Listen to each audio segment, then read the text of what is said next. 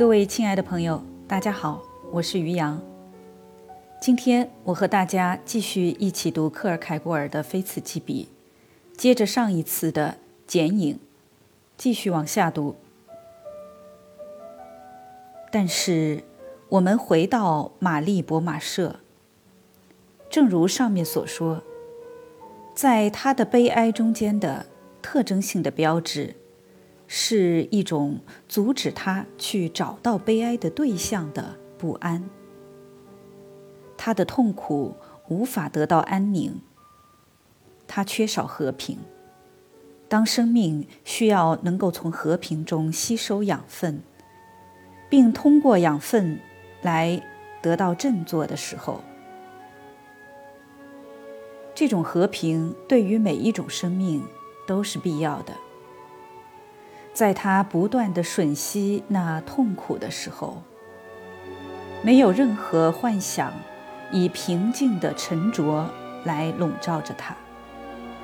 在他赢得了情欲之爱的幻觉时，他失去了童年的幻觉；而在克拉维果欺骗了他的时候，他失去了爱的幻觉。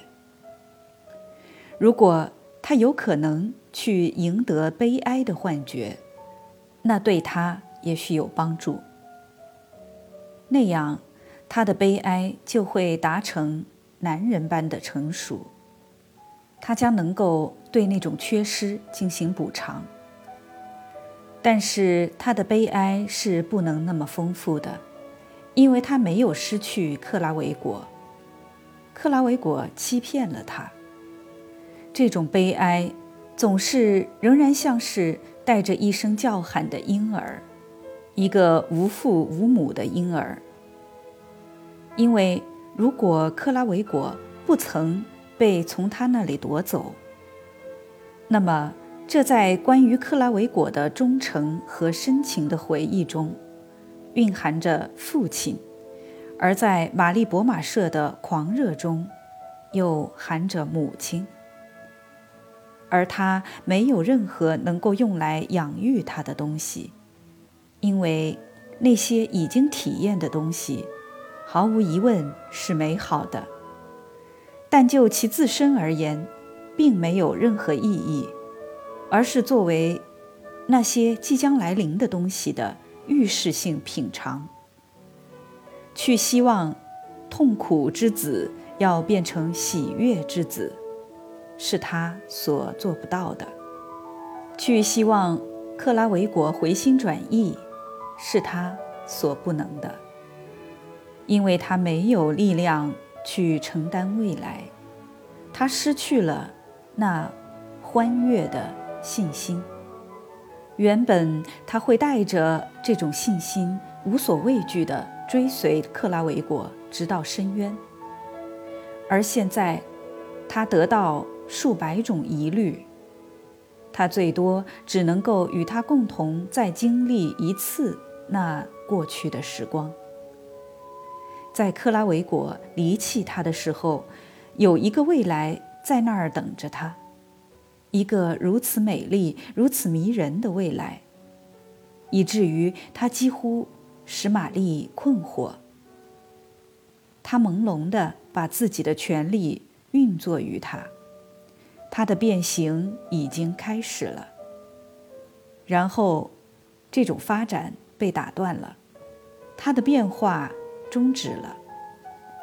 他隐约预感到一种新的生命，隐隐的感觉到这种新生命的力量在他体内，然后这又被打断了，并且他被撞了回来。而且没有任何对他的补偿，不管是在这个世界，还是那个即将来临的世界。即将要来的东西如此丰富地向他微笑着，并且在他的情欲之爱的幻觉中映照出他自身。然而一切却又是那么自然，那么直接。现在。一种无力的反思，也许在什么时候为他画出一种无力的幻觉。这幻觉不会对他本身有诱惑作用，但无疑在某一个瞬间里，会对他起着抚慰的作用。对于他，时间将以这样的方式继续，直到他耗尽他的悲哀自身的对象。这个对象并不等同于他的悲哀，但却是他不断的寻找一种悲哀的对象的理由。如果一个人拥有一封信，关于这封信，他知道或者认为，它包括有关那被他看作必定是生命的至高幸福的东西的信息。但字体是纤细而模糊的，字迹几乎是无法辨认的。那么，他肯定会带着恐惧和不安，带着全部的激情去读了又读。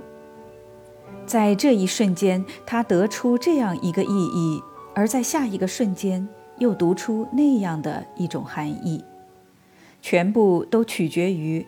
他在他以为是的、很确定的读出一个字词时，想要根据这个词所想做的解释，但是他永远也不会达到比他刚开始时所具的那同样的不确定性更远的地方。他将凝视着，越来越焦虑，但他越是凝视那封信，他看到的。就越少。随着时间的流逝，字迹变得更为模糊而难以辨认。到最后，这张纸本身被磨损消失了。他除了一双泪光模糊的眼睛之外，什么也没有保留下来。好，各位朋友，以上就是。科尔凯郭尔所举的三个人物案例当中，第一个玛丽博马舍的全部内容。读完了这一段，大家是不是能够从审美的角度去领会痛苦和悲哀有什么不同呢？直接的、很明显的、很痛快的痛苦，我们只能叫它痛苦；而模糊不清的。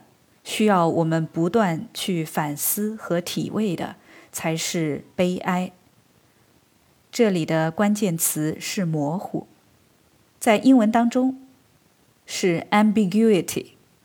用我们今天流行的语言，我们可以说是让我们很纠结的这种情况。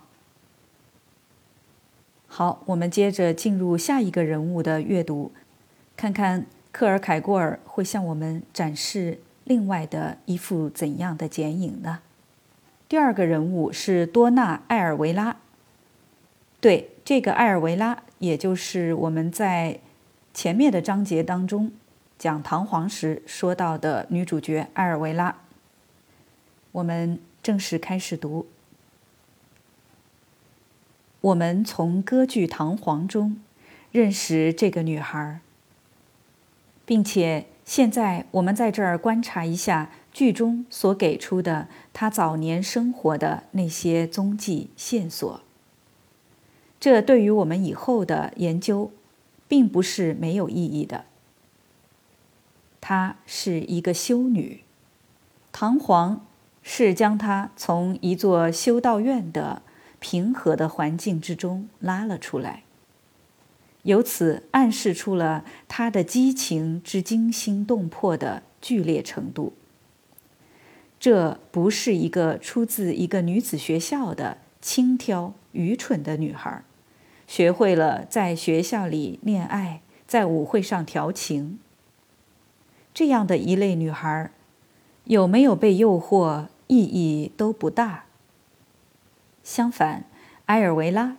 是在修女院的纪律之下得到了训导教养，但这种纪律却并没有成功的去清除掉所有的激情。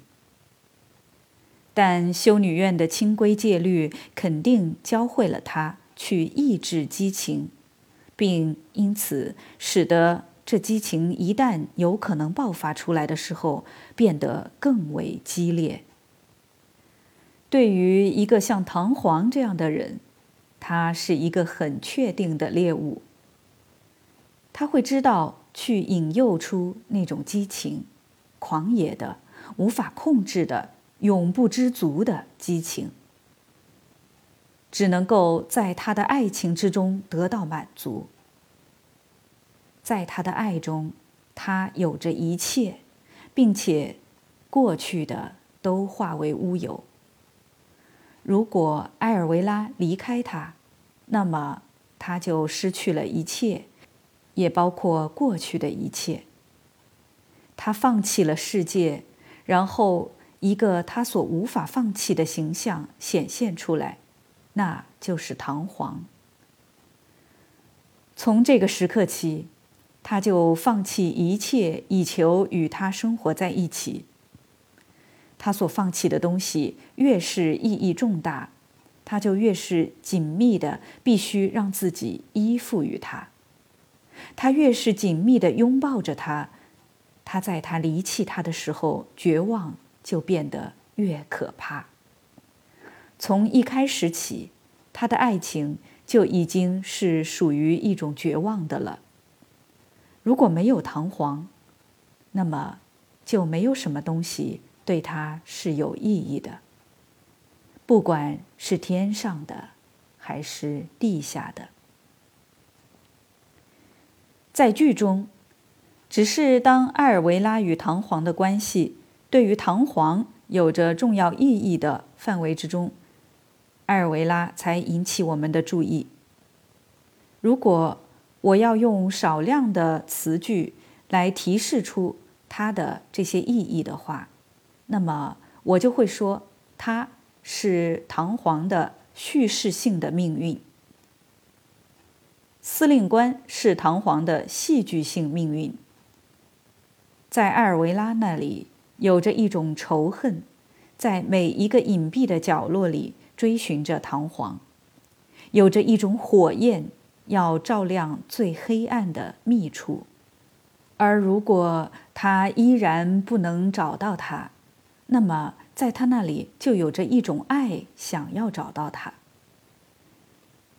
他参与别人对唐璜的追击，但我想象，如果他所有的权利都已经无效了，他的追击者们的努力相互取消和被取消。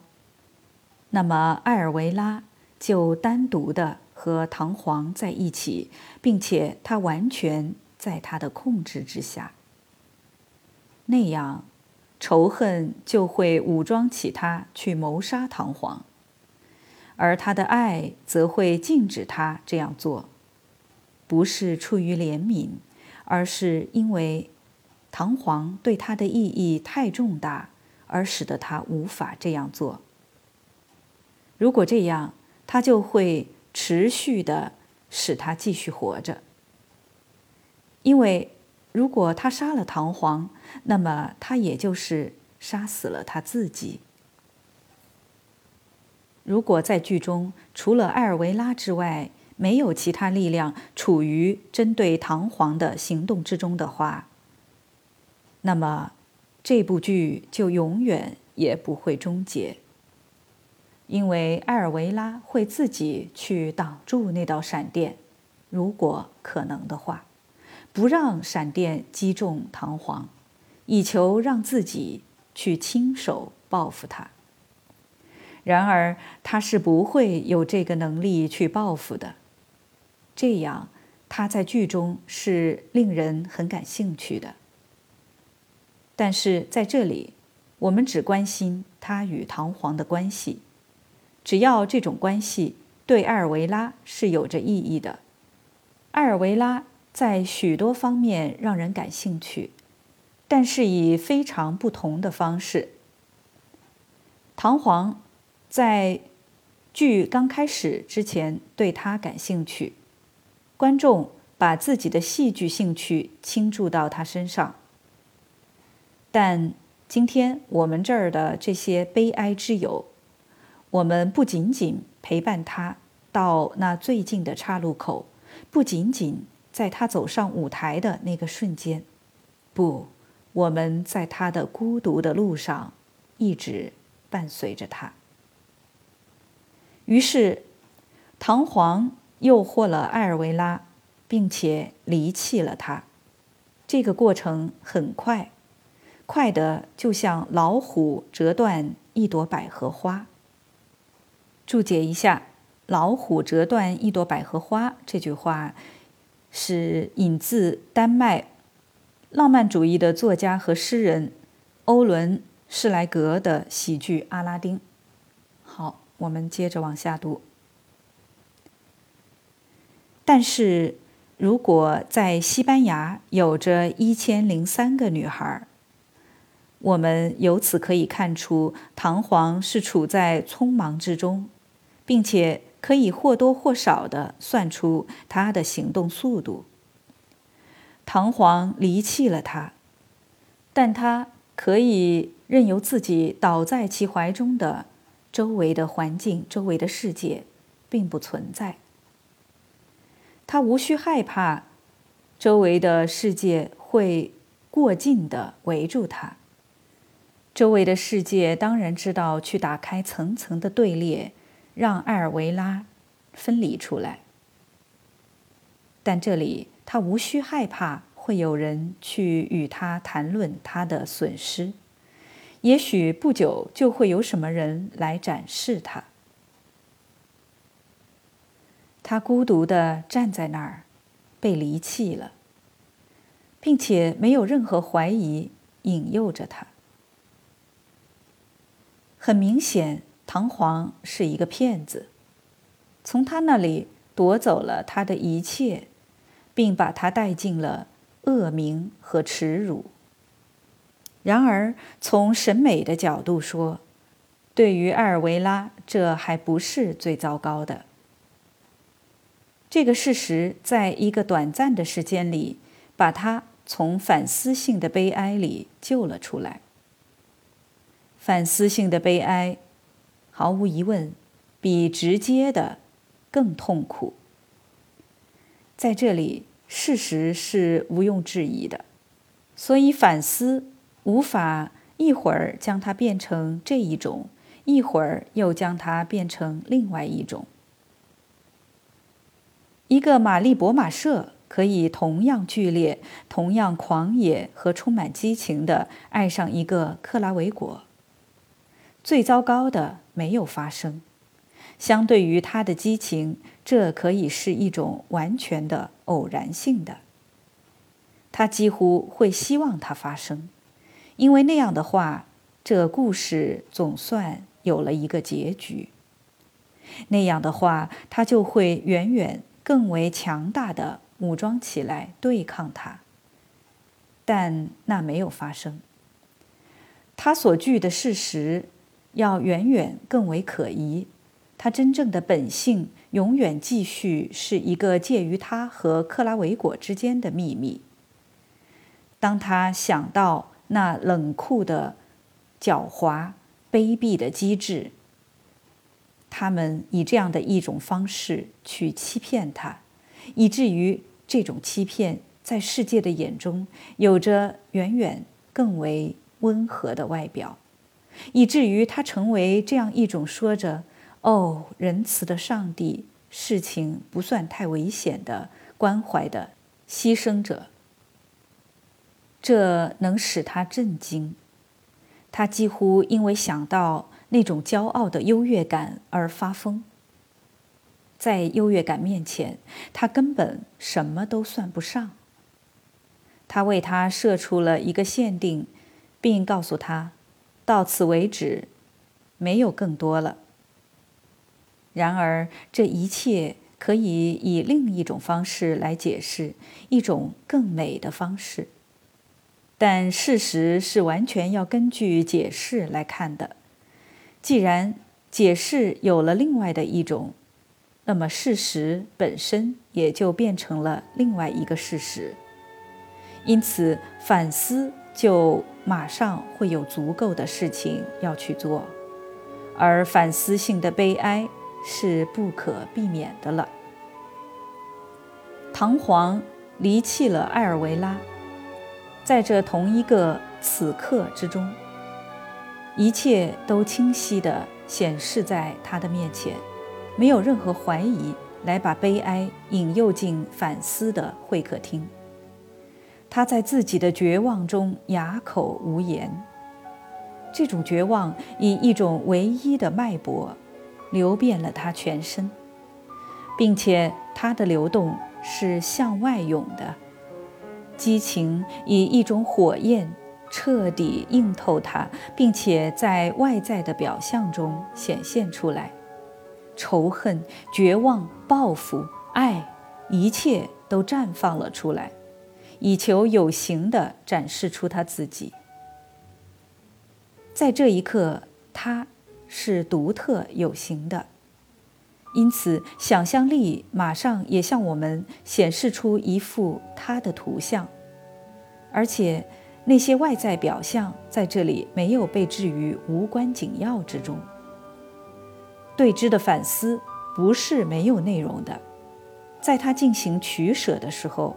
他的活动，并不是没有意义的。好了，由于时间的关系，我们今天就先读到这儿。关于第二个人物艾尔维拉，我们还只读了一个开头。我相信，随着我们继续读下去，大家能够体会到他和之前的第一个人物玛丽博马舍有什么样的区别。感谢大家的收听，我们下次节目再会。